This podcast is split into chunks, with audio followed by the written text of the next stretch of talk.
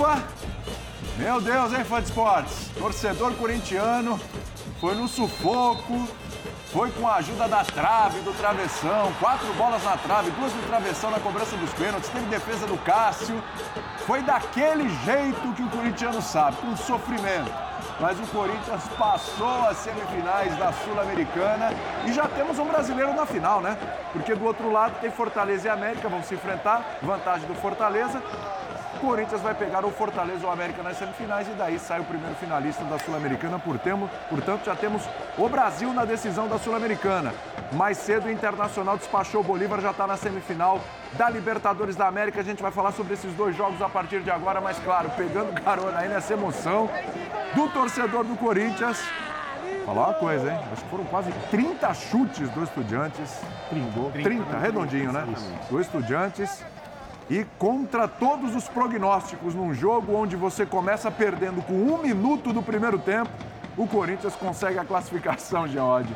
Ufa, torcedor do Corinthians, tudo bem? Pois é, boa noite, William, boa noite, companheiros. O torcedor do Corinthians comemora e acho que comemora cinco vezes mais pelo que foi o jogo, né? Pelo contexto todo da partida. Realmente, a, a gente tem dito, né, que os resultados do Corinthians é, têm sido, sob o comando do Vanderlei Luxemburgo, melhores do que as atuações. Mas hoje, acho que até para os padrões do Corinthians, essa proporção, essa relação foi exagerada, né? Porque foi um jogo realmente de superioridade absoluta do Estudiantes, é, um Estudiantes que poderia ter goleado, ter feito três, quatro gols ainda no primeiro tempo, não fez.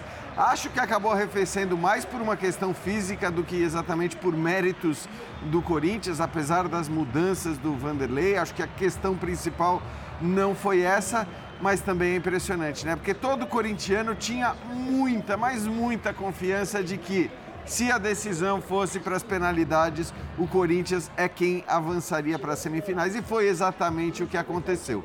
O Cássio pegou apenas uma das penalidades, outras duas foram para a trave. É. Aquele, aquela que foi o grande destaque do Corinthians no jogo, né? Porque foram quatro bolas na trave durante o jogo e mais duas no travessão durante a disputa de pênaltis. O Corinthians vai ter que evoluir, vai ter que melhorar, é óbvio, mas a verdade é que tem conseguido muitos bons resultados bem acima da qualidade do seu jogo. Impressionante, né? Tem muita gente dizendo que o craque do timão hoje foi a trave, né? Seis Quatro na trave, duas no travessão. E aí, Vitor Berner, hum. apareceu São Cássio, né? Quando tudo falha, quando tudo parece que vai desmoronar, aparece Cássio, não só para fazer a defesa no pênalti, mas foi fundamental para que o jogo fosse para os pênaltis. Porque sem o Cássio hoje, não sei não, hein? Tudo bem, Berner? Tudo bem, William? Tudo Boa jóia. noite a você, ao Jean, ao Léo, ao Pedro, aos fãs das fãs do esporte. É só mais uma atuação decisiva dele que para mim é o maior jogador da história do clube. Opa! Quando a gente fala em conquistas, em resultados, em capacidade de decisão, não é o melhor. Quando a gente teve outros jogadores de nível muito alto. E para definir qual é o melhor jogador do clube é uma coisa muito pessoal de cada corintiano. Né? Podia ser o Magro pelo posicionamento, pode ser o Rivelino pelo futebol, uns dizem que é o Marcelinho, outros o Neto, você pode citar vários jogadores. Eu, como Considero também os resultados, Libertadores, Mundial, jogo contra o Vasco na campanha da Libertadores, jogo contra o Chelsea e tantas outras partidas. Essa é mais uma desse cara que é um gigante na história do clube, que hoje fez com que o time adversário, que deu um baile, Foi. um baile de futebol do Estudiantes, um amasso. É, fosse eliminado. O Estudiantes teve azar, o Corinthians teve sorte, sorte não é pecado, pertence ao jogo, às vezes o time tem sorte, às vezes tem azar isso pertence ao futebol, não tem nada de errado ter sorte, mas é óbvio que o Corinthians deveria jogar muito mais. O que me chama a atenção é que o time é muito melhor do que o futebol apresentado. Vários jogadores podem render muito mais do que tem rendido. Mas hoje é dia de festa corintiana, é dia de classificação. Vai ter semifinal provavelmente contra o Fortaleza. Provavelmente. Essa é uma tendência muito forte. E no confronto brasileiro de um gigante, que é o Corinthians, contra um time grande, que é o Fortaleza. A gente não sabe o que vai acontecer na semifinal. É verdade. Leonardo Bertozzi, boa noite, Bertozzi. E, você está nessa com o Birner? É o maior jogador do, do, Corinthians, da história do Corinthians, o Cássio? Puxa, é uma história, é uma história muito rica, né? E de Ele grandes ídolos. É, boa noite, né? Boa noite. Não, eu tenho dificuldade de comparar épocas diferentes, contextos diferentes, competições diferentes. Eu acho que da da atual geração de corintianos, não há ninguém maior. Né? Então, a gente, o Corinthians vive na, na vamos lá, na, na, na, última década, sua maior era de conquistas nacionais e, e, internacionais. Né? Acho que não há, não há muito o que discutir. E o Cássio é um grande protagonista.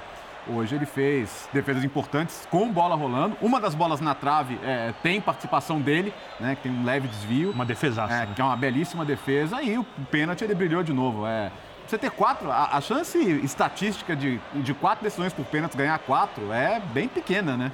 Por mais que você tenha muita competência, é uma chance pequena e tem toda a contribuição dele nisso aí também.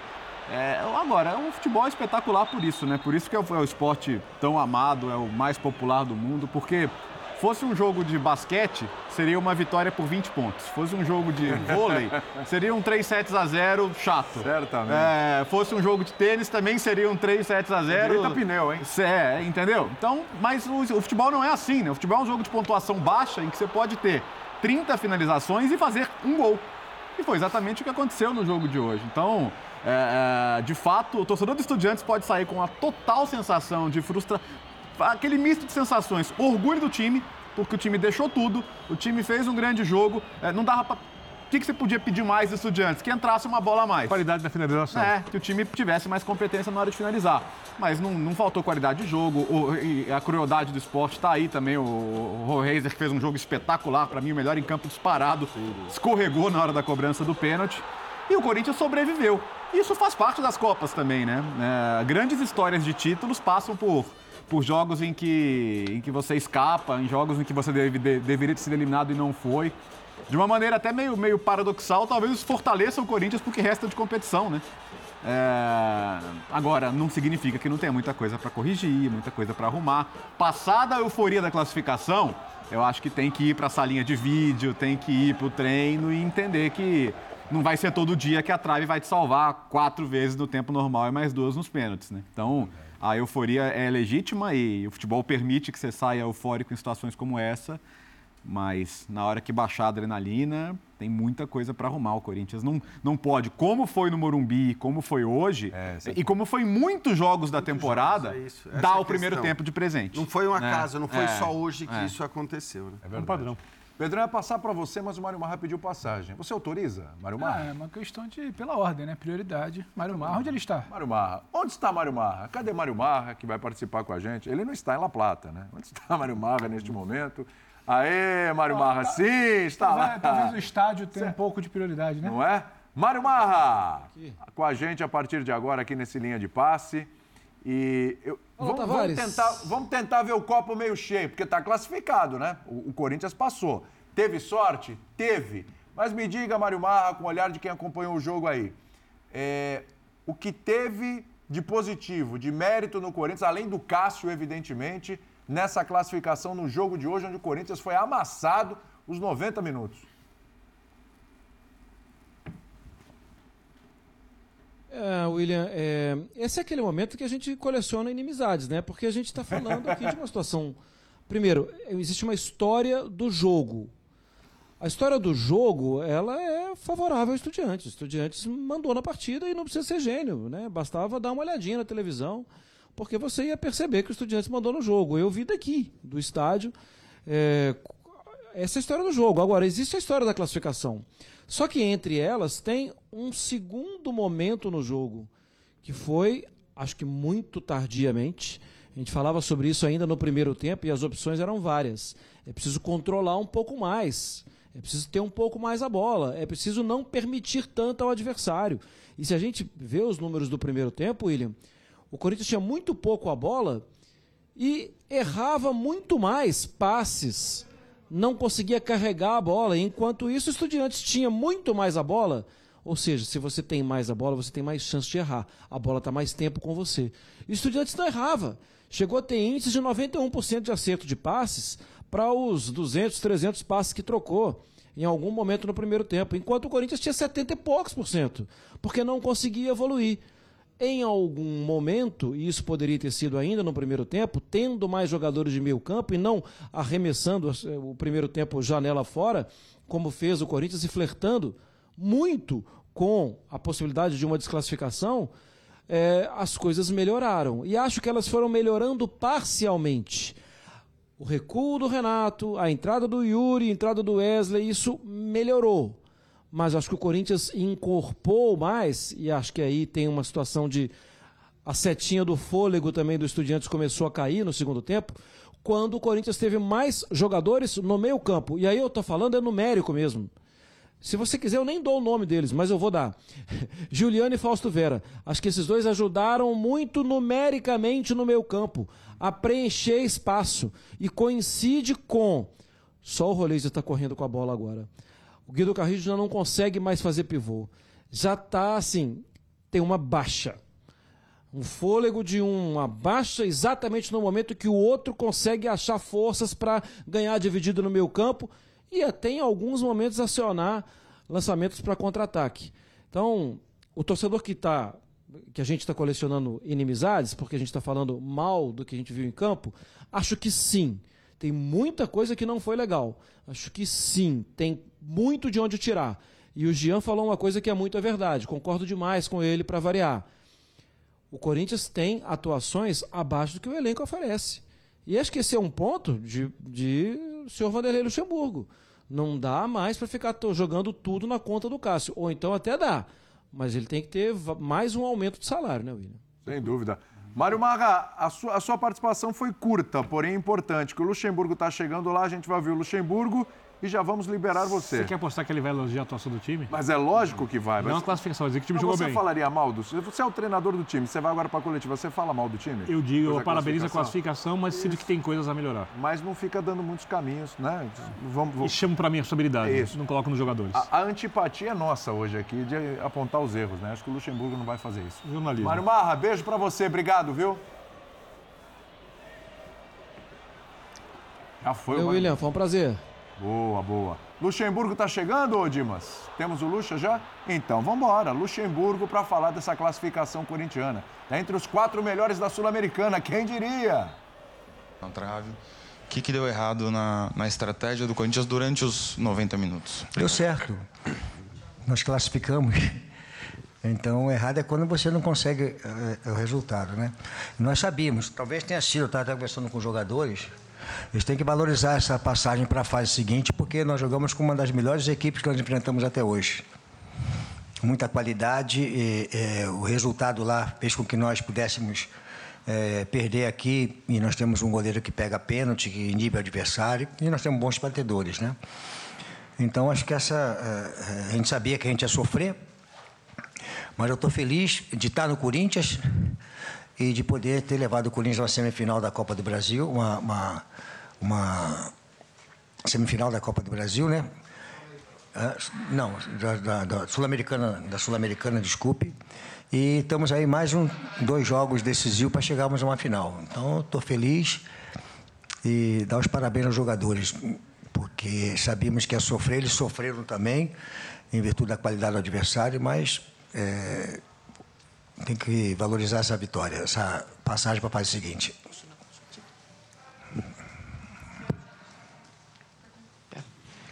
Boa noite, aqui. João Pablo, de Jornal Hoy de La Plata. Na prévia do jogo, você ha praticado eh, penaltis? Como? Na prévia do partido, você ha praticado penaltis? Sim, Penales? sim, treinamos ontem. ¿Tenía estudiado estudiantes? Como? ¿Lo tenía estudiado estudiantes como, como Nosso- ejecutaba? Não, eu não, nosso treinador de goleiro. Nosso treinador de goleiro, é, é, com toda vez que nós temos é, decisão penalidade, ele já conversa com o Cássio e já sabe mais ou menos como é que os adversários batem. Agora, é virtude do adversário se mudar a batida, mas a gente já tem que ter uma noção de que eles vão fazer. Então, o nosso treinador de goleiro, o Marcelo, junto com o Cássio, estudam é, a batida dos adversários. E nós treinamos, é, assim, eu acho que é, pênalti é uma, é uma situação, não adianta você treinar muito, não. Né? É confiança de você chegar na hora e querer bater. Então, isso é bom. Vanderlei, tudo bem? Boa noite, Rafael Sibila, da TV Globo.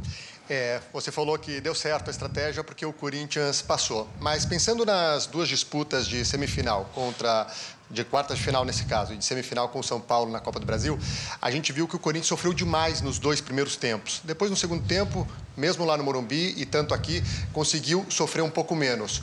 Pensando agora a futuro, É, esse primeiro tempo fora de casa, tem algum ajuste que é necessário para evitar que algo pior possa acontecer do que apenas um gol?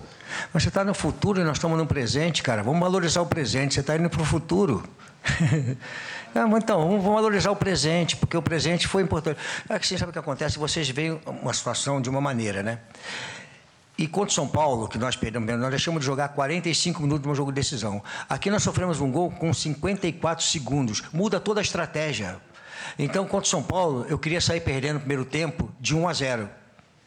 Porque tem uma coisa no futebol, chama-se emocional, importância. Quando nós fizemos, o São Paulo fez 2 a 0 da gente, nós ficamos com a obrigatoriedade de ter que partir para cima e não tomar o gol, porque acabar a competição. Um gol a gente ia para a penalidade. Então aqui 1 a 0 estavam na penalidade, nós temos um goleiro pegar isso aí. Então, quando você cria uma estratégia, você tem dois tempos. Você vai sofrer um, sofrer menos um, mais o outro, que não sei, mas é isso que funciona. Nós, nós temos que trabalhar o seguinte: nós temos uma. Goleiro, é, jogadores que sabem bater pênalti, estamos lá vendo todos os dias de treinar em pênalti, e temos um goleiro que pega pênalti, com o considerador pega pênalti. Isso é, é, é estratégia de vocês levar uma semifinal, uma final de competição, e você usar isso para poder ganhar um campeonato. Então a gente fala assim, ah, pô, eu usei, fiquei mais fechado, fiz mais isso, mais aquilo, para levar de uma maneira sofrível, porque é assim, eu valorizei o São Paulo. Esse time é ruim? O time é excelente. Um dos melhores times que eu joguei até hoje contra. Eles mudam de posição, eles fazem propriedade. Nós vimos tudo que eles faziam. Minha palestra hoje foi em função de tudo aquilo que eles fizeram. Mas eles têm qualidade para poder fazer. Então não é questão da gente só, não. É questão do adversário também. Entendeu? Boa noite, Wanderlei. Aqui, eh, Dani Garbullo, jornalista do Sport. Eh, ¿Você cree que tuvo a Sorchido campeón? Pegaron dos del travesaño, los cuatro palos. Sí. Paulo o, ajuda de Deus. Que outra explicação encontra nisso? A do, de Deus e do Paulo, né? O Paulo é, é nosso favor e contra também, né? Às vezes pode ser contra nós também, né? Então, esse, esse futebol tem a baliza, né? tem a bola que passa perto, a bola que bate na trave, a bola que entra, a bola que bate no corpo e entra, né? De repente, a, chutou a bola e bateu num jogador nosso e a bola entrou, com 54 segundos. É futebol, não vi nada diferente que é futebol. Vanderlei, ¿cómo le va? Germán Testa, Radio Provincia de aquí, la Ciudad de La Plata. ¿Cree que hoy Corinthians ganó el partido que lo puede llevar a la final a Montevideo? Digo, porque fue un partido donde Estudiantes lo superó futbolísticamente y como dijo usted recién, esto es fútbol, hay que hacer el gol en el arco. Estudiantes no lo hizo, el que le faltaba. Y estuvieron más precisos ustedes en los penales. ¿Son, son esos partidos que se necesitan en un, un camino para llegar a ser campeón? Com certeza, com certeza. É um caminho justo, porque o que aconteceu hoje no jogo, quatro bolas na trave. e a bola não entrou. Né? E um time bom, quando nós ganhamos de 1 a 0 lá, todo mundo falou, é pouco, podia ser mais. 1 a 0 1 a 0 deles dava penalidade máxima. Nós temos um goleiro para isso aí, né? Eu sempre valorizo muito isso aí. Então você também tem que trabalhar com isso. Então quando falaram 1 a 0 era pouco, não. Eles teriam que fazer dois para levar, como o São Paulo fez. Então é, 1 a 0 aqui deu a condição de levar para a penalidade máxima e passava para frente. A bola bateu na trave, passou perto para aqui, eles finalizaram mais do que nós diversas vezes, mas é futebol passa para lá, passa para cá, passa para cá, mas é importante que nós ficamos felizes e o bom time do Estudiante, que é uma excelente equipe, ficou, porque é o futebol. Graças a Deus. Michael, queria que você falasse também sobre, sobre essa classificação, é, quão difícil foi para vocês esse jogo, o Vanderlei está elogiando a equipe dos Estudiantes, é, que pontos a destacar aí desse time, dessa classificação, e o quanto isso deixa vocês confiantes para o derby do fim de semana também. Ah, sim, a vitória, né? E não viemos de um jogo não bom contra o Goiás, né? Que nós tínhamos a obrigação de ganhar, independente de jogadores que iriam jogar, né? Tínhamos a obrigação de ganhar para avançarmos, né? E agora temos jogo. Eu falei, eu falei sobre isso aí, uma pergunta que me foi feita na, na coletiva passada, a que a, os jogos seriam difíceis, nós teríamos pela frente muitas coisas acontecer. Eu falei, mas deixa chegar os jogos, né? E aí já passamos. Agora tem o Palmeiras. Vamos ver o que, vai acontecer com o Palmeiras. É um derby, é um jogo é, duro, uma grande equipe de Palmeiras. Agora temos que nos preparar para isso. Michael, por favor. É, eu acho que foi um, um, jogo extremamente difícil, né? Sabíamos que, que dificuldade, é claro. A equipe do Estudiantes é uma grande equipe. É importante demais a classificação, até porque é, viemos de uma eliminação no Morumbi que, que, que é difícil e aí a gente tem que dar uma resposta. É, acho que é um torneio que estamos buscando. É importante demais chegar numa semifinal. É claro que, que temos um caminho ainda até a final. Acho que uma semifinal vai ser tão difícil quanto foi hoje. Mas temos uma equipe muito qualificada para a gente chegar até a final. É, hoje eles tiveram bastante volume, mas em São Paulo também tivemos. Acho que tivemos duas chances que poderíamos ser concluídas e sair de lá com 3 a 0 e não conseguimos. E eles, da mesma forma, hoje tiveram algumas chances e não concluíram. E por isso que o jogo foi para os pênaltis. E, e, bom, temos o Cássio, que, que todos sabem da qualidade dele, que, que nos ajudou bastante hoje. Vanderlei aqui, tudo bem? Boa noite. É, eu queria que você falasse dessa situação, por favor, com o Bruno Maziotti. É, o que, que, você poderia passar para o torcedor entre vocês dois, enfim, divergências ali no dia a dia? Explicasse essa situação, por favor. E também se o seu sentimento é mais de alívio pela classificação ou um tanto quanto por ser um treinador de futebol, ver seu time tomar mais de 30 chutes no gol, se é um sentimento um pouco de vergonha como treinador de futebol também. É, cara. Às vezes as perguntas ácidas merecem respostas ácidas, né? Faz parte, né? Mas eu não vou responder com acidez, não. Estou feliz pra caramba, não vou te responder com acidez que merece a pergunta. Eu vou te responder com, com a tranquilidade que tem que ter, fazendo parte, né? Primeira coisa é o seguinte, que é, é, eu não sou treinador do Vanderlei Luxemburgo. Eu sou treinador do Corinthians, né? Então, vazou alguma notícia de uma discussão interna de trabalho. Ponto. Na sua empresa deve acontecer isso, em qualquer empresa deve acontecer. Ponto. Discutimos o que é melhor para o Corinthians, não é para o Luxemburgo. Eu não sou treinador, é Vanderlei Luxemburgo. Eu sou técnico contratado para fazer o melhor para o Corinthians. Todos nós estamos lá para isso. E as discussões, você cresce nas discussões, tiver o discernimento de entender o que está acontecendo na discussão. Ponto. O que nós discutimos não interessa. Se vazou, não é problema. O problema é que nós conseguimos uma classificação difícil, né? aliviado. Trabalhar no Corinthians é pressão. Desde que eu estou aqui, as tuas perguntas são ácidas o tempo todinho. Eu estou aqui toda vez olhando para você, te respondendo com educação, com acidez que merece, às vezes não. Mas trabalhar no Corinthians é cobrança o tempo todinho. Eu estou feliz porque eu consegui chegar numa Copa do Brasil, consegui levar o time de novo uma semifinal. Agora, tem muita gente que deve estar triste. Né? Você talvez fique um pouco triste, mas faz parte também né, da tristeza tua de repente querer um outro resultado, mas faz parte. Eu também entendo isso, essas coisas são legais, faz parte do futebol. Essas perguntas ácidas mostram o seguinte: que a liberdade de imprensa, de expressão, ela não só tem um lado, ela tem dois lados. Eu estou muita pancada porque às vezes a pergunta vem muito ácida, muito doída, muito sofrida, muita porrada. Eu tenho que responder tudo sem poder responder à altura da pergunta. Eu sou mal educado, eu sou grosso, eu sou isso, aquilo. Não. Liberdade de expressão é tanto para o lado de vocês como para o nosso lado. Eu queria que respeitasse. E você sempre respeitou, mesmo com as tuas perguntas, às vezes eu vou com um pouco mais também de acidez na, nas tuas perguntas, mas fica por aí também pergunta e o negócio fica para a próxima. Obrigada, Vanderlei. Maicon, boa noite a todos. Até a próxima. Muito bem. Seguinte, hein? Seguinte, gostou, né, Bernardo? Bernardo adorou. Gostou, não, fica quente, Bernardo né? Mais chutes sofridos do Corinthians em primeiro tempo de Sul-Americana desde 2017. Olha só, hein? Jogo de hoje contra o Estudiantes. O 0 a 0 com o News Old Boys, jogo de volta, 17. Em primeiro tempo, isso. 17. Em primeiro tempo. Em primeiro tempo. Deportivo Lara, 10 chutes e Universidade de Chile, 9 chutes. Então, só pra gente, pra gente parar pra pensar. Os dois jogos, Pedro Ivo, pra você é, é, é, já tocar a tua parte aí, 34, 34 chutes sofridos só no primeiro tempo, nos dois últimos jogos, fora de casa do Corinthians na Sul-Americana, Pedrão. É, não seja ácido, hein, que o professor não vai um gostar. abraço, um abraço a você, ao Léo, Jean, ao Birne, o torcedor do é Corinthians, quem gosta de bola está com a gente desde o início do jogo, disputa de pênalti.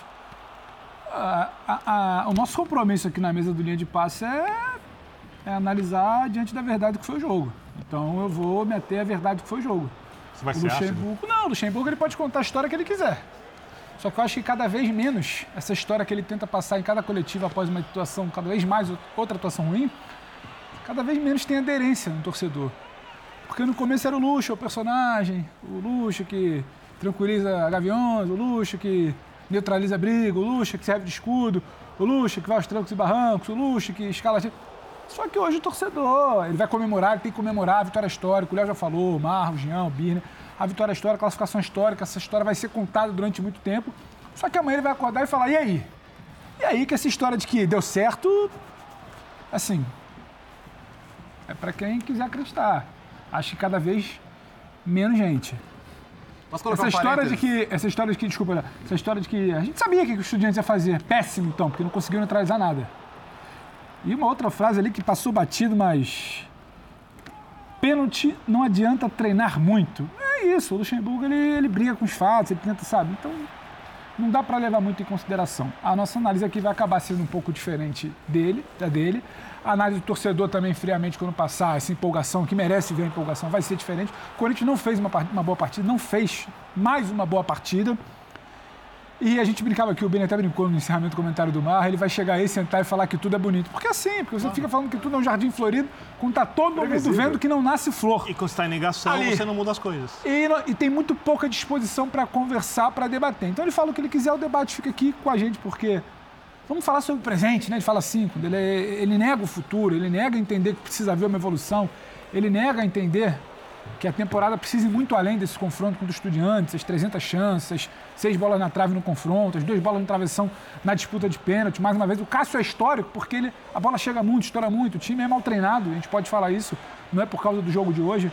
Então, o debate, a gente precisa ter um compromisso com a verdade do jogo. A verdade do jogo, o torcedor do Corinthians sabe, não é implicância, não é, sabe, querer diminuir, botar água no show. É uma noite histórica, tá aliviado. Mas quando ele para para analisar Pedro. o Corinthians, o time do Lucha, então assim, só Léo, chamou a 96 atenção. minutos de jogo, quatro do acréscimo no segundo tempo e dois no primeiro. 30 finalizações. Pensa quanto tempo a bola fica parada nisso.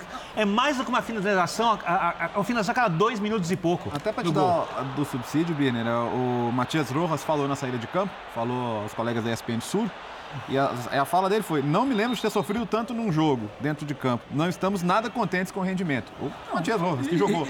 É né? Mas por isso mesmo, eu acho que assim, é, hoje, embora essa tenha sido a tendência e a linha de respostas do Vanderlei Luxemburgo desde que ele assumiu, nos bons ou nos maus jogos, está tudo certo, o trabalho dele está sendo muito bem feito e tudo mais, ele, ele não, não gosta que apontem deficiências do time, mas eu acho que hoje ele exagera, porque hoje é o que eu disse no meu comentário inicial. Até para as proporções de um time que, que vem tendo resultados melhores do que as atuações, hoje foi completamente fora da curva. Hoje foi completamente fora da curva. Então, assim, não é só a gente aqui, não é. A gente viu que todas as perguntas de todos os jornalistas Verdade. ali, é, jornalistas brasileiros, Todas bem colocadas, né, Jean? argentinos, Todas bem todas colocadas. Eram perguntas E- e nenhuma foi foi desrespeitosa, jogo. né? Exato, tudo Nenhuma foi desrespeitosa. A que ele chamou de ácida foi feita por um corintianíssimo, que é o Vessone.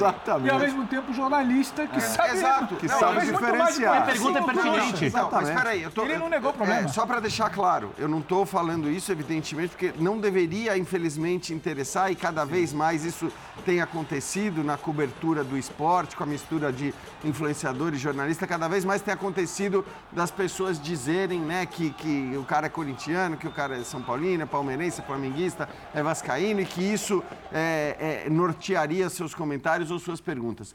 O que eu estou querendo dizer, e a pergunta do Vessone foi muito bem colocada, é que ele ainda acusa de ser contra o Corinthians um cara que está fazendo uma pergunta absolutamente pertinente em relação ao que foi o jogo, um cara que faz uma pergunta de quem viu o jogo.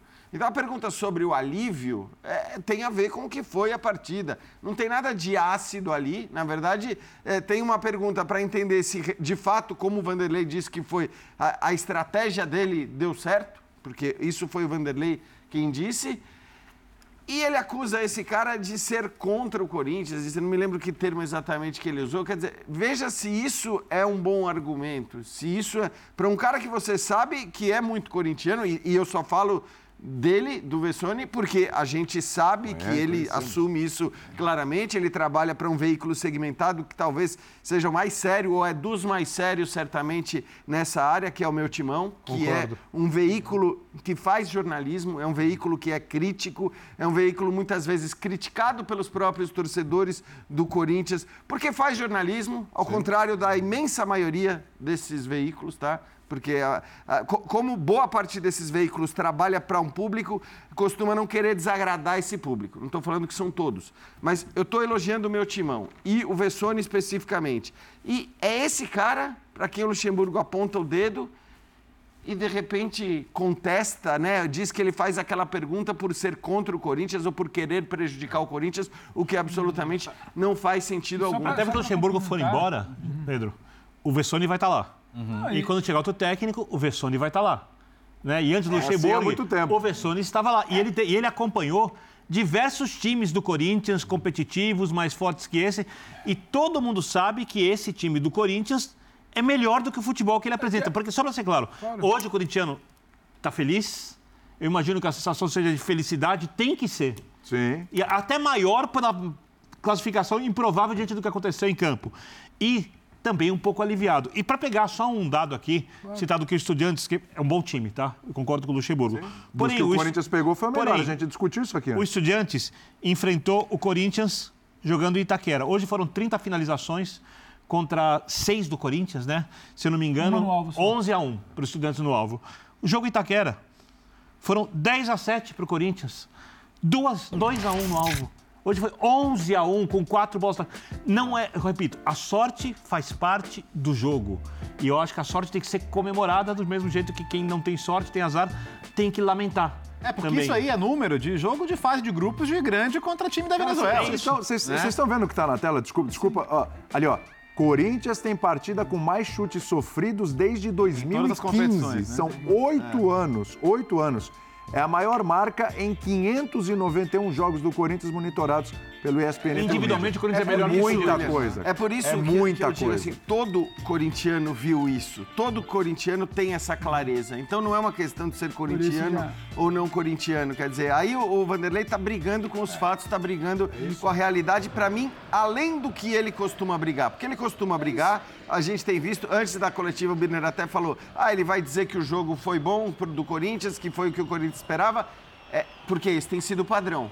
Mas hoje foi fora do padrão até para o Corinthians, que costuma ter resultados melhores do que as suas atuações. Então, realmente, eu acho que assim, é o caso. Aí, independentemente de como a torcida está se sentindo ou não, aliviada, contente, qualquer que seja o adjetivo, esse é o caso da direção agir.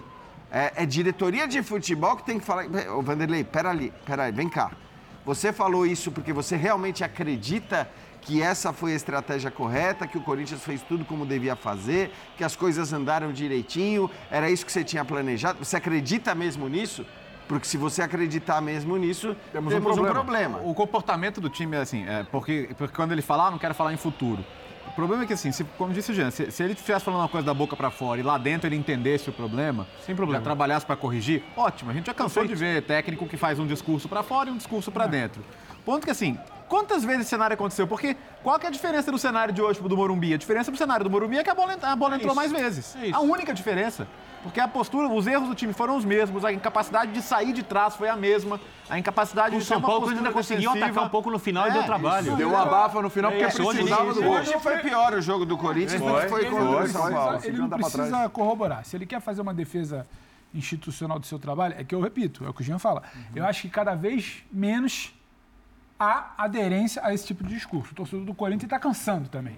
A gente acompanha, a gente conversa, está cansando desse papo de que está tudo bem. Não está tudo bem. Quem olha sabe o sofrimento que foi. O jogo só ganha os contornos históricos que a gente abre aqui o programa falando pelo sofrimento que foi. E, e o campo diz que não deu certo. Por mais que ele queira falar, não, o campo não deu certo. Não começar com Wesley não deu certo. Começar com o Romero não deu certo. O Renato Augusto de falso 9 não deu certo. O Juan, onde começa, o Rojas, onde começa, não deu certo. Então, assim, tá tudo gritando muito. O primeiro tempo é um amasso em que pese ter, tem a qualidade do Estudiantes. Mas ele propôs em algum momento ter o Renato para travar a bola. A bola não chega para o Renato nem fazer o pivô. O Renato joga de, de costas, não joga de frente. Então, tudo que ele se propôs a fazer deu errado. Ele pode falar o que ele quiser na coletiva. O campo está gritando outra coisa. E o torcedor que ali no início, ah, o Lucha, não sei o quê, e vamos lá, o Lucha. Esse torcedor já ficou um pouco para trás. Quem está enxergando o time já não compra esse barulho há muito tempo. Quem está vendo o sofrimento vai tentar entender o porquê de tanto sofrimento. Então, ele pode continuar falando, só que cada vez menos essa coisa vai colar. E só uma coisinha que eu acho importante esclarecer, porque ele tenta minimizar um fato. A pergunta do Vessone, é chover no morado, ela é muito pertinente. E, e que bom que ainda tem gente que, que faça esse jornalismo segmentado. não teme, que né? Porque sabe que vai apanhar ao fazer pergunta- essa porque a pergunta. pergunta dele ela é muito direta. Cada vez menos a gente tem a oportunidade de interpelar o- os agentes da notícia. Ele pergunta sobre um problema do Vanderlei Luxemburgo com Bruno Maziotti, que é o coordenador do núcleo de saúde. Ele não nega, teve esse problema. Então, assim, até para o torcedor entender como é que a comissão técnica não está falando a mesma língua de quem cuida do Renato, que é o principal jogador do time. Exato. Porque o Renato foi para um jogo que o Maziotti não queria que ele fosse, o Luxemburgo discutiu, então o clima não é bom. Então, até para trazer à luz o que o Luxemburgo não vai falar, porque É ele um profissional- omite, Só um parênteses, é um profissional que trabalha com o Renato, ó. Há um e é tempo, um muito que tempo. conhece também É. um pouquinho de Corinthians, É. e não por acaso está respaldado nessa briga. Então, assim, a pergunta é mais do que pertinente. Ah, é ácido, é um momento que se tem. E que bom, porque o torcedor que fica, ah, mas está dizendo que tem crise. Não, não. O Luxemburgo confirmou que tem um problema. Ele tratou como algo normal do dia a dia, aí dá o peso que ele quiser, mas o fato está ali. Então, é outra coisa que a gente precisa pensar daqui para frente. A presença ou não do Renato, que é algo fundamental para esse time, passou a ser um problema interno. E se sabe disso agora porque alguém que cobre muito bem o, o clube trouxe essa informação. E o Vessone estava ali no papel dele, acompanhando o time, o Mata lá, o Zupac ali, fez a pergunta, ele confirmou. Então, é querer desmerecer o, o mensageiro ali de um problema que existe. Então, ele tenta desmerecer, minimizar o problema interno, o problema do campo, o, todo o problema que se vê. Só que assim, está começando a ficar claro que tem um problema ali também de trabalho. E eu acho que isso o incomoda. Se você E ouve- é isso que faz ele reagir. Não é a pergunta Se do você ouve essa Ele tá entrevista do começando a Vanderlei ficar muito Luxemburgo, claro que a impressão, ali, a impressão que sabe? você tem é que o Corinthians joga quase sempre muito bem. Mas eu acho que cada Se você vez ouve as menos entrevistas dele e não presta atenção no campo. Cada vez Então, menos é óbvio, é óbvio. Eu vou- vou repetir pela terceira vez hoje. O Corinthians tem um bom time. O Corinthians deveria jogar um futebol muito melhor do que joga. O time foi mal escalado. O Romero é colocado do lado esquerdo, onde ele tem que ser uma válvula de escape, se você vai jogar no contra-ataque, para você ter. O Corinthians não tem nenhum contra-ataque no jogo. Nenhum. Zero. Zero. Pergunto por que o Zero. Romero foi escalado. E talvez para ajudar a proteção do lado do Fábio Santos. Foi exatamente desse lado que o Estudiantes Não aconteceu isso. as melhores chances. O Renato, que é um eu acho que ele apostou construtor... em velocidade ali, Birner. Então, mano, não tem Mas nenhum contra-ataque. Não não tem nenhum não, contra-ataque. uma coisa nem outra. Aí você tem o Renato Augusto, que é um cara que constrói bem o jogo, o cara que acha o passe, o cara que acha a finalização dentro da área, o cara que coordena o jogo quando o time tem a bola. Você mata isso no meio campo. Jogando ele É, adiantado, lógico. ele não vem, não tem saída de bola. O time nem tenta sair jogando. É chutão pra frente, mas não tem um centroavante. Vai ter que o Renato trombar, vai ter que o Romero é trombar dele. pra disputar O a bola por Renato já cima. conversou com o Vitor. Lembra da conversa com o Vitor Pereira? Para não utilizá-lo mais, porque não estava dando certo. Então, acho que a questão- aí- aí já não que- funcionou em outrora. tem dois pontos Silvinho tentou a isso também, não funcionou. A escalação, a escalação do Corinthians e ao que foi o jogo. O primeiro ponto é, e isso eu digo assim há um bom tempo e desde a época do Vitor Pereira que realmente não consigo entender esse desperdício do Renato como centroavante. Até a própria insistência que o VP teve com o Renato ali naquela posição. Eu entendi naquele momento, como o Corinthians não tinha o centroavante, ele dizer: vou tentar o Renato Augusto. E ele tentou o Renato Augusto, como tentou na época vários outros nomes, e ninguém deu certo. Mas assim, se ninguém vai dar certo lá na frente, você não pega o melhor jogador do time e coloca ele isolado Claro. lá. Então, esse para mim é um ponto que, que é, hum, assim, não deveria ter muita discussão. Esse não vai ser o cara que eu vou utilizar como falso 9 se eu não quero ter o único 9 que realmente atravessa uma fase terrível. Ok, escolhe outro. Escolhe outro. Escolhe o Wesley, escolhe quem quer que seja para deixar livre lá na frente, para puxar um contra-ataque, para ter velocidade. Esse outro vai, inclusive, com a juventude do Wesley, por exemplo, vai, inclusive, eh, conseguir voltar mais para te ajudar na marcação, brigar Segurar, pelas e segurar a bola na frente. Exato. É. Então, assim, é- é- eu não faria isso. Porém, e aí, acho que a única coisa com a qual eu concordo no Vanderlei na entrevista, a gente precisa olhar para os méritos do adversário. Para o que foi esse time do Estudiantes, para como jogou, para como brigou por toda a bola. E acho Ali que. ele lê bem, troca muito, É, se é, movimenta exato. muito, isso ele leu bem. Exato. É porque o Vanderlei, ele sabe, ou ele sabia muito disso tudo, leitura de jogo, mudar o jogo e tudo mais. Enfim, eu não vou nem entrar, mas porque a gente já gastou muito tempo com o Vanderlei, eu Isso acho. ele tem. Conhece Agora- jo- jogador que tem talento, isso tudo ele Eu, conhece. eu só acho que assim, ainda que ele tivesse começado de maneira diferente, é muito provável que a pressão fosse muito parecida com a que foi. E é bom que se diga, ele faz as duas substituições no intervalo do jogo, coloca o Yuri, traz o Renato, tira o Juan, muda o homem pela esquerda ali, o, o Romero pelo Wesley, e os 15 minutos do segundo tempo são exatamente iguais ao primeiro tempo. Aqui não saiu o gol com, com dois minutos. Exatamente. Mas foi exatamente igual. Por isso que, na minha opinião, o, o arrefecer da pressão, a diminuição da pressão do Estudiantes, ela tem muito mais a ver com uma questão física do adversário, que não tinha como jogar 90 minutos daquele jeito, mas jogou 60.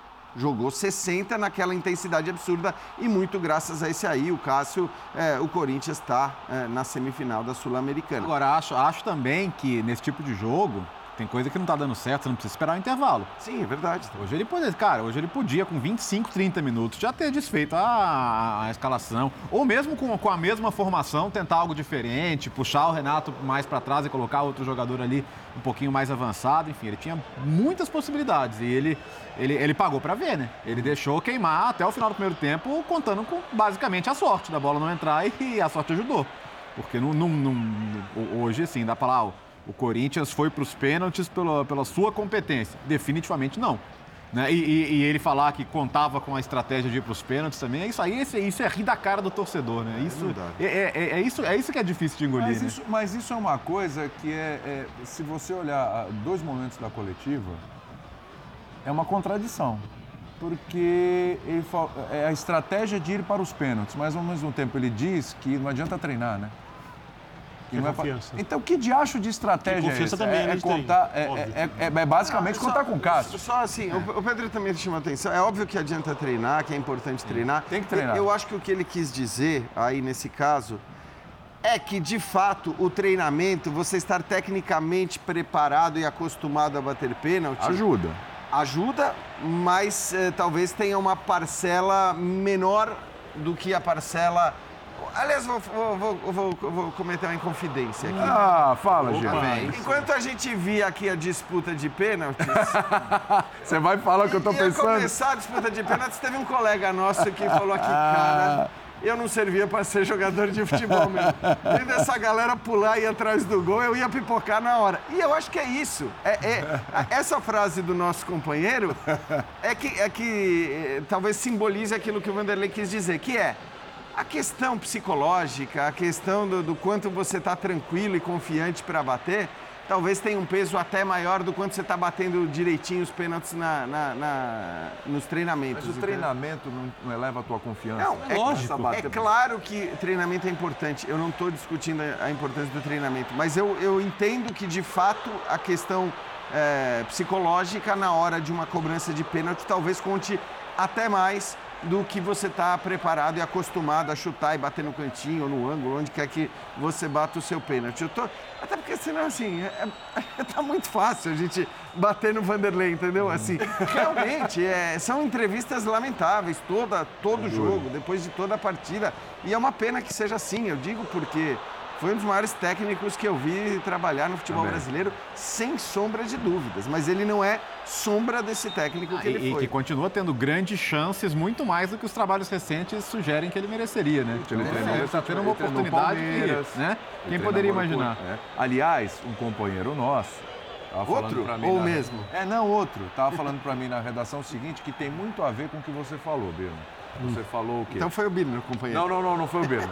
Mas o Birner falou aqui agora há pouco que o Corinthians ele tem um time para ser muito melhor do que ele é, para apresentar um futebol muito, muito melhor, melhor do que ele apresenta. Nosso companheiro falou assim, William, você lembra na época, agora recentemente que o, o Palmeiras, que foi recente, né? Que o, o Luxemburgo treinou o Palmeiras? Uhum. Pois é, era sofrido de ver. Esse companheiro Sim. só pensa no Palmeiras. Né? Só pensa no Alguns meses depois, o Luxemburgo sai, o Palmeiras foi campeão da Aí, Libertadores. o Luxemburgo é campeão paulista, aquele jogo horroroso, aquelas duas finais horrorosas Sim. contra o Dimas Corinthians. Pavorosas. Melancólica, sem público. Terrível, terrível, terríveis tecnicamente. E aí começa o brasileiro, perde um jogo aqui, outro acolá, perde pro Curitiba, caiu o Luxemburgo. Com o mesmo time, o mesmo elenco, esse mesmo elenco que jogava nossa, a gente olhava e falava, muito abaixo do que pode. Esse mesmo elenco foi campeão da Libertadores. Isso. E depois, de novo, campeão Sabe da por quê, William? Eu, eu, fico com a impressão que as pessoas vendo os resultados. Copa do Brasil, me lembra que o dia Os resultados do Corinthians na Copa do Brasil, do Campeonato Brasileiro, o Corinthians perde muito pouco com o Luxemburgo no Campeonato Brasileiro. E vendo o Corinthians avançar, chegando a uma semifinal de torneio sul-americano, que às vezes a realidade do que esse time pode jogar vai ficando mais distante porque ela vai sendo maquiada por resultados. Uhum. Que porque acontece mexer, porque né? esporte é futebol. Pois e é. esse time é muito melhor do que isso. Uhum. A, pouca, a pouca disposição em mudar em função dos resultados. Eu acho que tem um pouco a ver Eu acho isso. que é muito a negação do Luxemburgo com as mudanças do é, futebol. Vamos supor que, vamos supor que seja, né? O Fortaleza é favorito para avançar, tá? Contra o Corinthians? Se o Corinthians entrar desse não, jeito. Contra o América. Ah, contra o América ou contra o Corinthians? Não, contra, contra, contra o América, eu digo. E contra Tá? o Corinthians. Contra os também. dois. Então, não, mas eu digo, é isso, é aí que eu quero chegar. Se, se achar que não precisa mudar nada, sentar desse jeito no Castelão, com o Castelão lotado, com o Fortaleza organizado como é, e o, e o Fortaleza é muito melhor treinado que o Corinthians, individualmente. Mas não tem jogadores É, melhores. Então, esse é o ponto. Mas é Não tem muito melhor melhores. treinado. Sim. Se entrar desse jeito, seja, sabe, vai, vai tomar sufoco. Mas é, é, que- é isso. Mas, mas aí, mas aí o, o- quem corrobora com a questão só do resultado, da classificação, vai lá você e fala assim, ah, contra o Estudiantes tomou um baita sufoco, mas passando. Tá bom, mas Não é? é, Mas- não vai é, ser peraí, sempre que vai peraí. bastar. Não né? Eu, Eu também acho- acho que uma hora não vai dar certo. Mas eu, eu só acho que a gente tá, assim, a gente não pode discutir o, o desejo, ainda que as entrevistas do Vanderlei sejam essas, a gente não pode discutir o desejo do Vanderlei de fazer mudanças. Porque, senão, assim, a gente está negando as próprias mudanças que ele tem feito.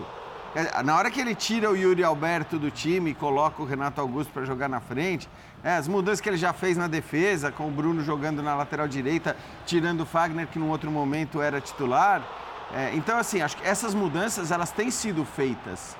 A questão que a gente tem que discutir, ou deveria discutir, é ele consegue? Ele tem a capacidade de fazer o time jogar mais? Porque eu não acho que ele não queira o que ele ache que não dá para esse elenco jogar mais. Se ele achasse isso, ele não mudaria nunca as escalações, ele não mudaria nunca essa, essa formação, a maneira do Corinthians jogar. E essa maneira ela, ela já mudou desde que ele assumiu em alguns momentos. Então eu acho que o Corinthians muda, mas não melhora. Muda, muda em peças, muda às vezes em desenho, mas ele não melhora. Não é um Corinthians que tem evoluído, não é um Corinthians que a gente veja uma sequência de três ou quatro bons jogos. Isso não acontece. O Corinthians teve sim uma sequência de mais de dez jogos sem derrota, mas quatro jogos em seguida bons, isso não aconteceu. E a pergunta é: o Vanderlei tem a capacidade de tirar desse elenco aquilo que é praticamente unânime, que esse elenco pode jogar mais do que isso? Não estou de maneira alguma defendendo uma troca de técnico, tá? Sim, sim. Só, só que acho que assim, eu acho que por uma próxima temporada, se a, se a coisa seguir nessa toada, e mesmo que você conquiste um título, jogando partidas como que o Corinthians jogou hoje, o clube deveria sim, aí para uma próxima temporada, pensar numa troca de treinador. É porque, assim, eu, eu acho o Luxemburgo um cara que conseguiu, vamos fazer desse trabalho dele, identificar jogadores jovens, é, trabalhar alguns jogadores talentosos, ele não só dá oportunidade, como ele vai melhorando os jogadores. Mas eu sinto muito a falta, inclusive nas entrevistas, de explicações sobre as ideias de jogo. Então, por exemplo, quando ele faz o time jogar recuado contra o Goiás no final de semana, em casa. Ou hoje, por exemplo, quando ele sabe que ele vai ter menos a bola. Por que ele não trabalha para ter mais posse de bola? Por que ele não trabalha para fazer a saída de jogo? Com o Renato adiantado e o Romero, o que ele pretendia? Ah, vai jogar mais recuado? Como ele pensa que essa bola vai chegar à frente? Quem vai fazer esse passe? Qual é a movimentação para fugir da movimentação do estudante, da marcação do estudante, que é uma marcação alta? Tem muitas perguntas óbvias sobre futebol que os treinadores hoje em dia respondem. Gostam de falar do jogo de futebol, sejam os treinadores mais mal-humorados, como Abel Ferreira, sejam aqueles que são mais políticos, como Dorival. Todos eles falam, os estrangeiros falam. Explicam, É, né? Explicam, as escolhas. É a minha isso. impressão, Jean, é que as escolhas são aleatórias. Aleatórias. Então ele acha que o Renato, se a bola chegar lá na frente, vai ter chance de definir uma jogada melhor do que o Yuri Alberto, porque o Renato é mais frio. E talvez essa, essa lógica tenha algum embasamento. Mas como a bola vai chegar? Em quais condições? Não adianta mudar nome se não mudar postura.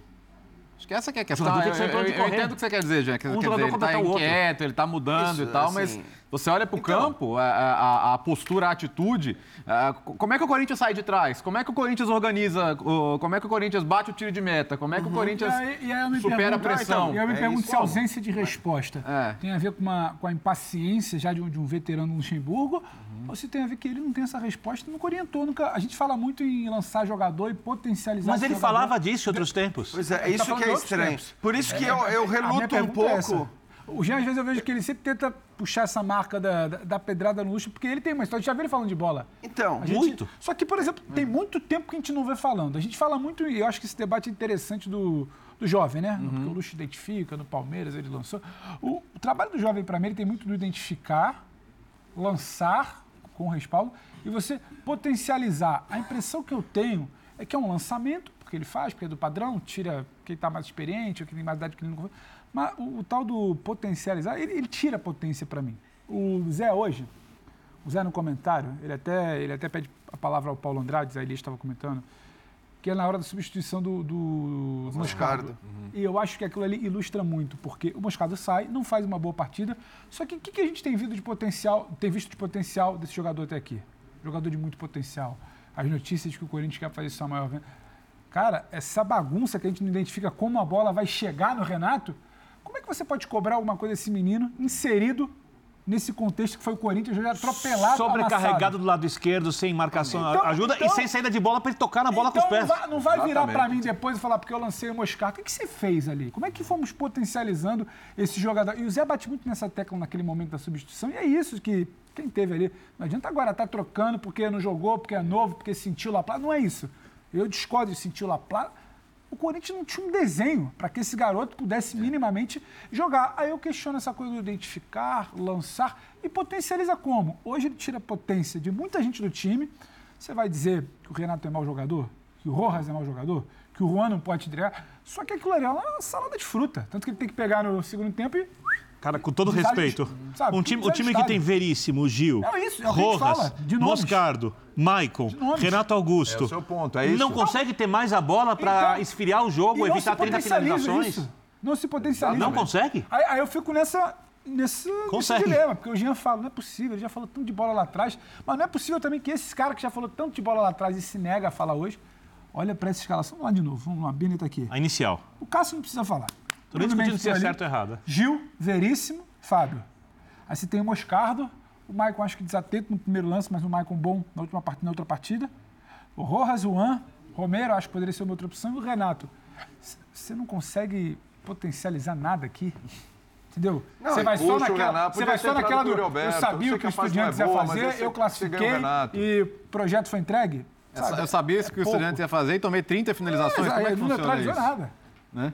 Não Como é neutralizou funciona nada. isso? É complicado. Eu acho que. Eu, eu entendo muito o ponto do Jean também. Cara, esse cara já falou muito de bola, ele já pensou muito jogo, ele já leu demais. ele já... É, eu reluto Onde- a onde- acreditar que seja completamente aleatória a, a escolha de um jogador ou de outro. Pela história do Vanderlei. Aleatório entre aspas, eu falei por mais que ser. é por mais que assim por mais que de fato a gente não veja nada de positivo quase no trabalho eu reluto a, a acreditar que seja aleatório porque nem que seja coisas baseadas no que ele pensava antes ele pensava muito o futebol ele era um cara inovador ele era um cara que encontrava soluções que ninguém estava pensando então ele pode ter as ideias dele eu acredito que quando ele escolhe o Renato ele ele teria até e já disse, para mim não faz sentido nenhum, porque você perde no meio-campo o principal criador do time. Quer dizer, se é para tentar achar um falso 9, procure outro. Mas ele poderia até buscar alternativas e dizer é o seguinte: a gente, sabendo da pressão que, que o Estudiantes ia. Estou dando um exemplo, tá? Sabendo da, da pressão que o Estudiantes ia botar na gente, quanto vinha para cima, a, a figura de um centroavante hum, ali mais de área não se faria necessária. Eu pensei em ter mais gente no meio-campo, nosso ataque ia se basear pelas, pelos lançamentos nas bolas longas para os jogadores de lado.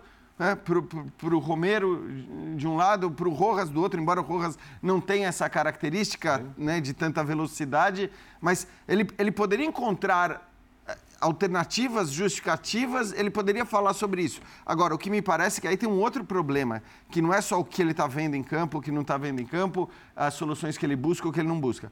O problema é que em entrevista coletiva, o Vanderlei Luxemburgo entra para se defender.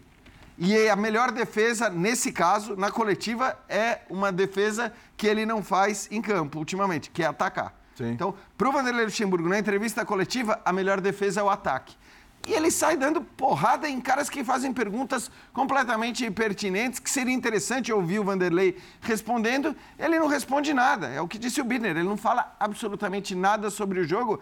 E aí fica difícil dele convencer o torcedor das coisas eventualmente positivas ou de que pelo menos as ideias que ele teve antes do jogo fariam sentido. Porque ele poderia convencer disso. Que esse jogo foi péssimo, é muito claro para todo mundo. E ele pode falar o que ele quiser e ninguém vai se convencer de que o jogo do Corinthians foi bom. Mas ele poderia convencer o torcedor do que motivou ele a ter uma escolha ou outra de escalação. Até porque os treinadores às vezes têm boas ideias e elas não funcionam.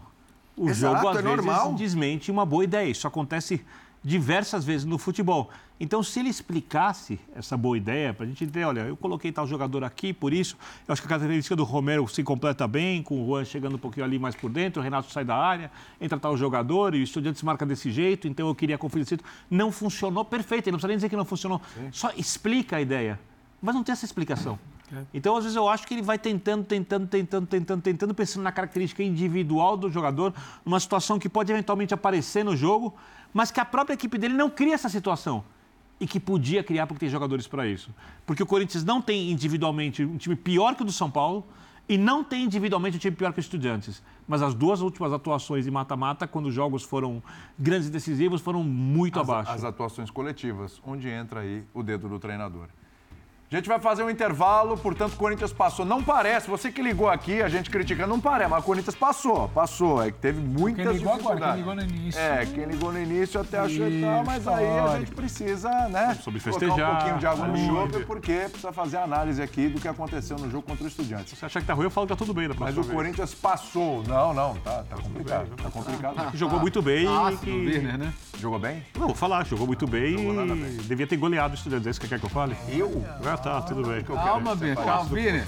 Calma, Você quer que eu fale isso? Tudo bem que o Jean fale. Ah, não, ninguém vai falar isso. Ninguém vai falar isso. Tô falando isso porque foi um dia de críticas ao Corinthians, mais um dia de críticas ao Corinthians, apesar da classificação. E a gente tá aqui para isso. Vamos para o próximo bloco? Daqui a pouquinho tem o Internacional classificado à próxima fase da Libertadores da América, sim. Enervalência 3, Bolívar 0, né, no agregado. A gente volta já. Eu acho que fizemos um, um jogo muito bom. Do início, eles su, subiram muito a linha e, e custava sair, mas depois começamos a, a encontrar eh, o espaço, o, a gente de ataque que, que estava liberada e, e, bueno, a verdade é que lembro que só o tiro fora da área, ¿no? que foi a mano do Chino, depois não, não, não sofrimos, mas é liberta e sempre tem essa sensação que quer matar o jogo. O torcedor, acho que está iludido, sobre todo, aparte por, estar em uma instância que ainda não nos damos conta de, de, de lo que estamos haciendo y dónde estamos, ¿no? Porque acontece todo muy rápido. Ten que disfrutar. Hoy, a mañana por la tarde, ya estamos nuevamente dando entreno para, para preparar o juego de sábado, pero, pero grupo merece por lo menos hoy hasta, hasta el próximo entreno disfrutar porque están haciendo grande esfuerzo y, y jugando bien en bola. Muito bem. Olha só o Ener Valencia? Quatro jogos, quatro gols.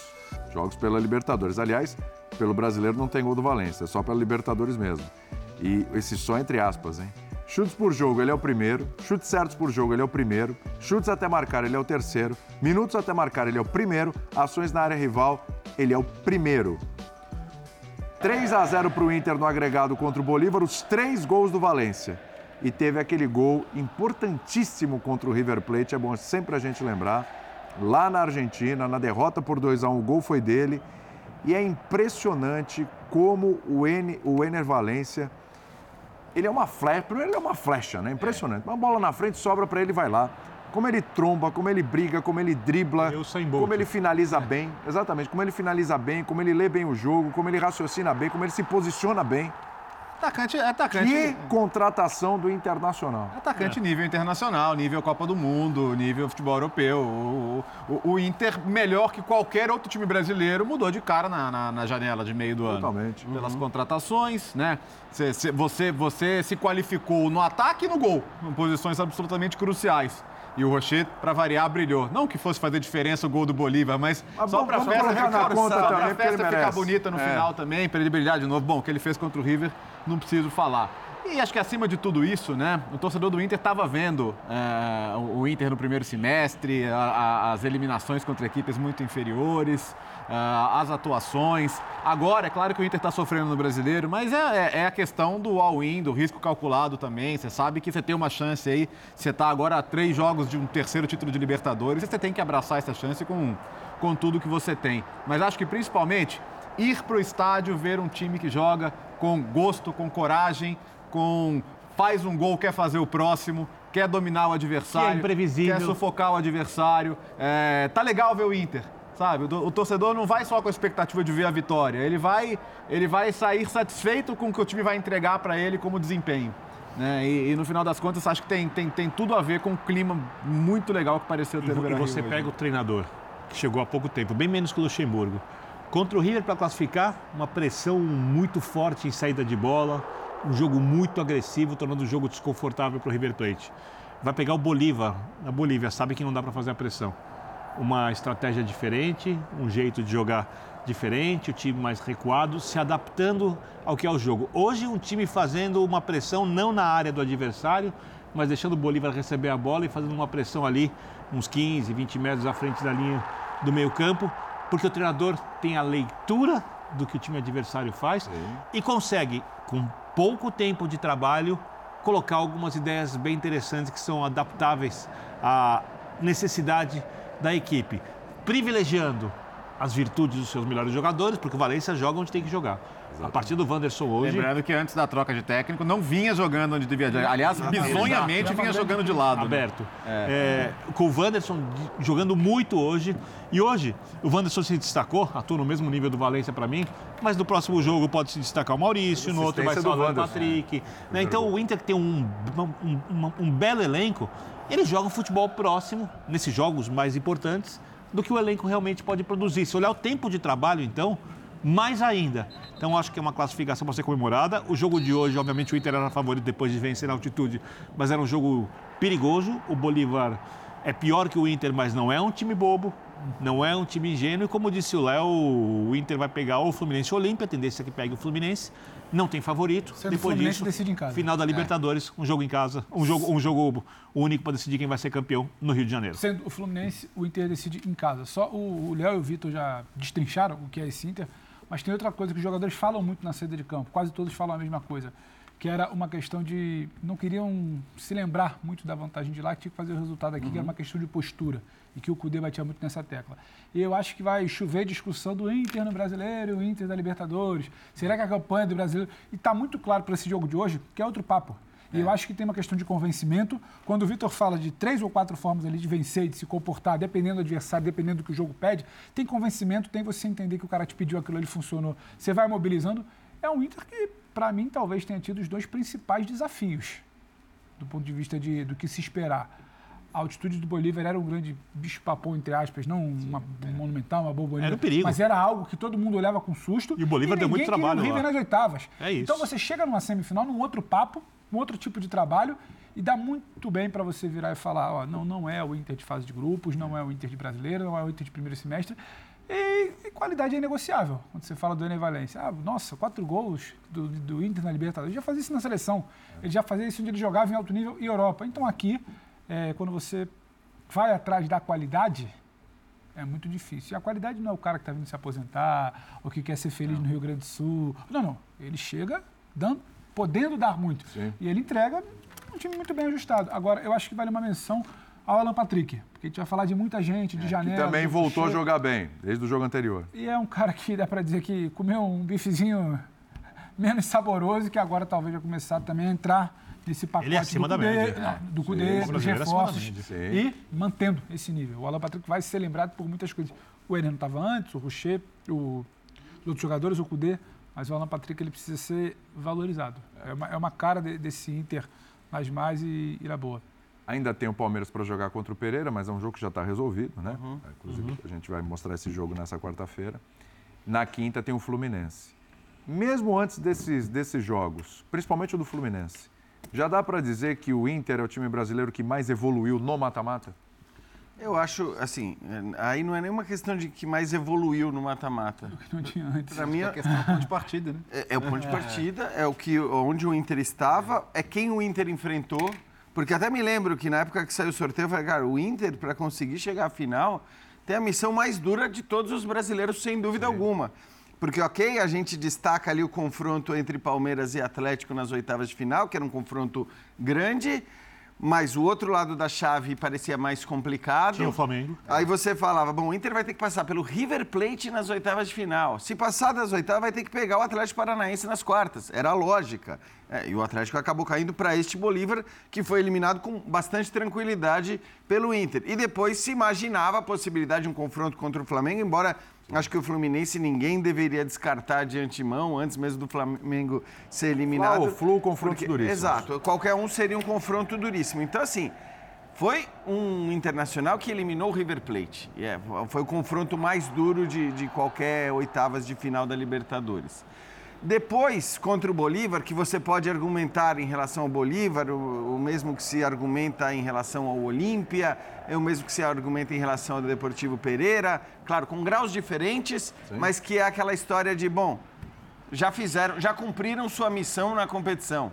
Né? Tanto o Deportivo Pereira como o Bolívar, ao chegar às quartas de final, já cumpriram sua missão na competição. Só que aí eu repito também o que eu falei depois do jogo de ida do Palmeiras contra o Deportivo Pereira. Não basta você ser melhor do que o seu adversário. Você precisa mostrar essa superioridade em campo, você precisa fazer valer a sua superioridade técnica, e foi o que o Inter fez hoje, especialmente. Até acho que assim, o jogo na Bolívia ele é tão fora de, de parâmetro que é difícil a qualquer análise. Poderia ter sido um resultado pior? Óbvio que poderia. Aí acho que assim, a própria estratégia, se foi certa ou foi errada, é difícil dizer, porque, enfim, o Inter sofreu muito no jogo, né? Sofreu, teve muitas finalizações contra o seu gol, mas conseguiu o resultado. E hoje, em condições normais de pressão e temperatura, e eu estou falando literalmente, é, o Inter precisava fazer o que fez. Que foi assim, não correr risco nenhum. Impor a sua superioridade técnica e se classificar com muita confiança para jogar uma semifinal de Libertadores contra quem quer que seja, muito provavelmente contra o Fluminense. Tem um minutinho, Bertozzi. Não, eu acho que, que ó, ó, dá, dá uma olhada aqui, olha os nomes que estão aparecendo aqui na tela. Cudê, Rocher, Arangues, Ener Valência. E o- além do técnico, está falando de um cara em cada setor do campo, praticamente. Mais o Hugo Malho, o zagueiro que é de, de confiança do, do Cudê, que, que é mais baixo, mas ele sentiu que hoje não ia precisar tanto do jogo aéreo, então ele organiza mais saída de jogo. É, passa muito por uma diretoria capaz de identificar questões e resolver questões, né? Então acho que o trabalho da direção também tem que ser elogiado nesse momento né? Porque acho que fez a mudança no comando na hora que tinha que fazer e atacou os problemas que tinha. Então, assim, é, quando eu falo que o Inter fez o que nenhum time brasileiro fez nessa janela de meio do ano, os resultados estão muito claros nisso aí. O- um é atacante da seleção do Equador de Copa do Mundo, outro é goleiro da seleção do Uruguai de Copa do Mundo, o outro é meio-campista da seleção chilena, sabe, de, de competições importantes também, também com experiência internacional. São caras que já, já viveram de tudo, não vão sentir um jogo, um jogo de Libertadores, não vão sentir um jogo decisivo, eles só vêm para agregar. Né? Verdade. Intervalinho, a gente volta já já.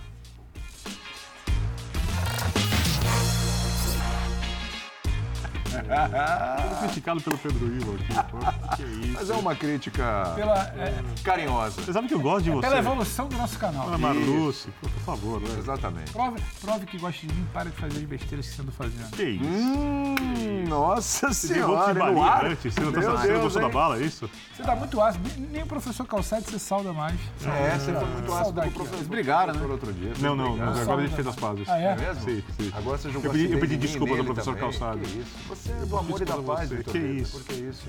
Acabou, acabou a linha de passe. Valeu, Valeu, obrigado. valeu, valeu, Valeu, gente.